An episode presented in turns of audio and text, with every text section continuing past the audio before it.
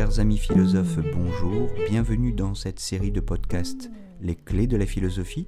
Je m'appelle Jérôme Ravenet et je partage avec vous des conseils et une réflexion sur les clés utiles pour entrer en philosophie à travers les exercices académiques de la philosophie, la dissertation et l'explication de textes autour des auteurs du programme officiel des examens et concours du secondaire et du supérieur.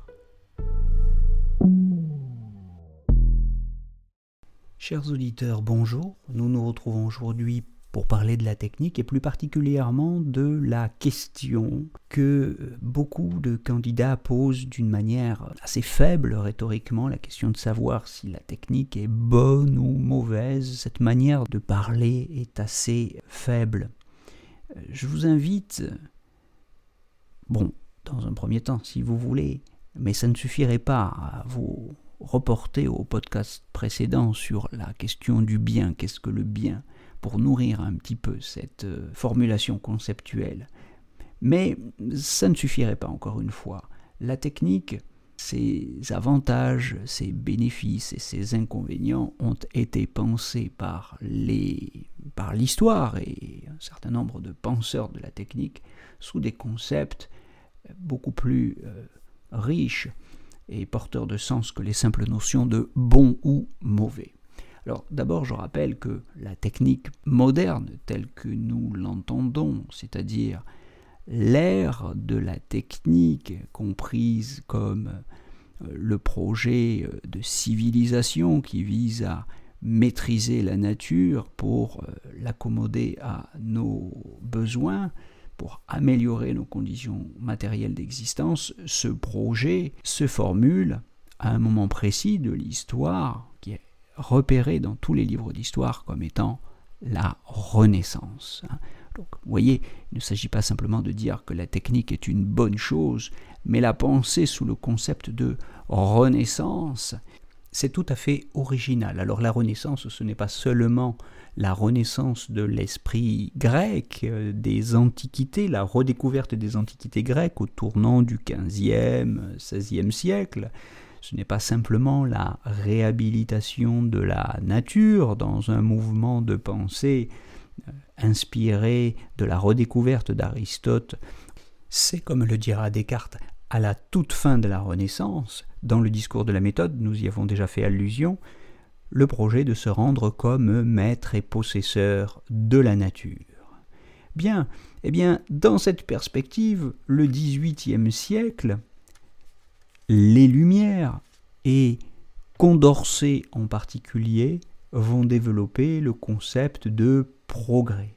Il s'agit des progrès de la raison et des techniques, progrès qui va se théoriser notamment dans l'œuvre des encyclopédistes que euh, vous avez certainement rencontré au cours de votre scolarité, je ne vais pas y insister, mais cette notion de progrès est tout à fait nouvelle et fondamentale et théorisée, je le rappelle encore une fois, au XVIIIe siècle.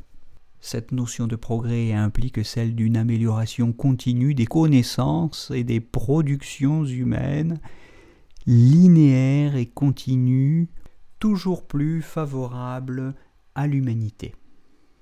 Ce progrès était tellement évident et spectaculaire qu'il a paru évident à certains penseurs, historiens et philosophes de parler de révolution, spécialement au tournant de ce qu'on a classiquement appelé les révolutions industrielles, la première étant celle de 1730 autour de l'industrie textile, la notion de révolution euh, philosophiquement peut être comprise euh, de différentes manières. Hein.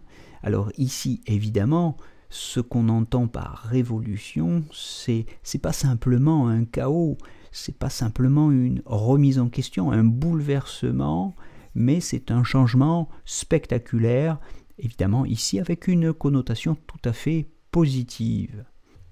Thomas Kuhn, l'historien de la science, dans la structure des révolutions scientifiques, a euh, pertinemment fait remarquer que révolution renvoie philosophiquement, et non pas simplement d'un point de vue historique, mais philosophiquement, à la notion d'un changement de paradigme, à la notion d'un changement de modèle. C'est la manière de se représenter, de concevoir ou de comprendre le monde qui change. Ce ne sont pas simplement les moyens techniques d'agir sur le monde qui changent, mais c'est notre représentation même du monde. Bon, donc en philosophie, on n'insistera pas tellement sur les révolutions euh, de la vapeur, de l'électricité, etc. On insistera plutôt sur ce qui change dans le rapport de l'homme au monde. Par exemple, dans son concept de deuxième révolution industrielle, euh, qui renvoie à tout ce qui s'est passé historiquement entre le 19e et le 20e siècle, Günther Anders souligne que ce qui est modifié et plus précisément inversé, c'est le rapport de sujet et d'objet. Jusque-là, l'homme était un sujet se rapportant à un monde d'objets et à des machines qui sont elles-mêmes des objets au moyen desquels il agissait sur ce monde. Eh bien, désormais, c'est l'homme lui-même qui devient l'objet et la machine le sujet. Alors, cette révolution ici prend une connotation péjorative. Elle, devient synonyme d'aliénation et de déshumanisation. Il ne s'agit plus simplement de constater que tout évolue et que tout change, et que tout change très vite, mais il s'agit désormais de soupçonner que ce que les philosophes des Lumières avaient qualifié de progrès est peut-être plus fondamentalement une régression. Régression pour la condition humaine. Régression qui va produire un certain nombre de catastrophes tout à fait caractéristiques. Je pense notamment à la Shoah, puisqu'il n'y aurait pas eu d'extermination aussi massive des êtres humains sans une complicité active de la technique et de ses représentants. On pense évidemment aux médecins, aux chimistes qui ont permis la torture et l'extermination de tant de gens. On pense évidemment aussi aux chemins de fer qui ont permis la déportation de tant de millions d'êtres humains vers les camps de concentration. D'ailleurs, on peut considérer que la philosophie de Günther Anders dans l'obsolescence de l'homme est une philosophie de la technique, plus exactement une critique de la technique, c'est-à-dire une évaluation, une remise en question de ce que l'humanité avait jusque-là considéré peut-être un petit peu naïvement comme un progrès. Alors j'ai en passant euh, prononcé le mot de catastrophe, on a là un concept qui peut aussi avoir un intérêt, une pertinence pour euh, continuer cette critique de la technique. Cette notion de catastrophe a été euh, développée par des penseurs euh, catastrophistes, comme on les appelle. Je pense à Ivan Illich ou à Jean-Pierre Dupuis. Donc il y a vraiment une pertinence, un intérêt tout particulier du concept de catastrophe, euh, qu'il ne faut pas confondre avec celui d'apocalypse, terme religieux qui a d'ailleurs une connotation ambiguë, puisque euh, l'apocalypse c'est aussi, d'un point de vue théologique, hein, chez les chrétiens, euh, le moment de la révélation. le terme catastrophe est plus nettement péjoratif ou négatif il vise à alerter l'humanité sur le danger que constitue une course effrénée en vue du profit, la recherche ou l'obsession du profit, qui pousse l'homme à exploiter la nature au-delà de toute limite. D'ailleurs, dans cette perspective, on aurait pu aussi mobiliser le concept d'arraisonnement que l'on doit à Martin Heidegger. L'arraisonnement, c'est cette volonté de mettre la nature en demeure, de rendre raison de ses énergies.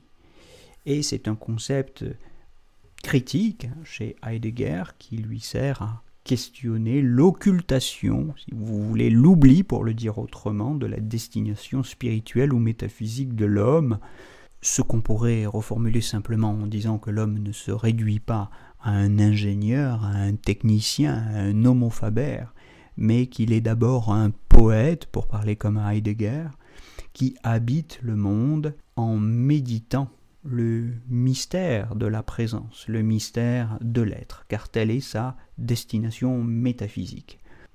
Donc on a là chez euh, Günther Anders, dans le concept de révolution industrielle et la critique qu'il en fait, on a chez euh, Jean-Pierre Dupuis ou Ivan Illich et leur concept de catastrophe, on a dans l'arraisonnement euh, de la nature par la technique des éléments d'une critique, des éléments très forts, des éléments philosophiques, et non pas simplement euh, des critiques de type écologiste de la technique. Voilà, on peut évidemment et on doit évidemment approfondir, tel n'est pas l'objet de ces capsules dont l'objectif euh, premier est d'abord d'ouvrir des portes et de vous aider à prendre conscience de tout ce qui pourrait manquer d'un point de vue méthodologique et des manières de remédier à ces, lacunes ou à ces, à ces insuffisances.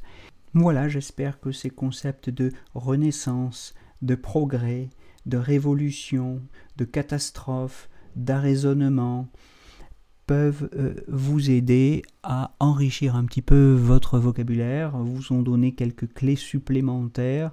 Je mets comme d'habitude les noms des auteurs que j'ai cités et des ouvrages essentiels que j'ai convoqués dans le descriptif de la vidéo ci-dessous et je vous donne rendez-vous la semaine prochaine pour un petit approfondissement supplémentaire sur la question de la technique.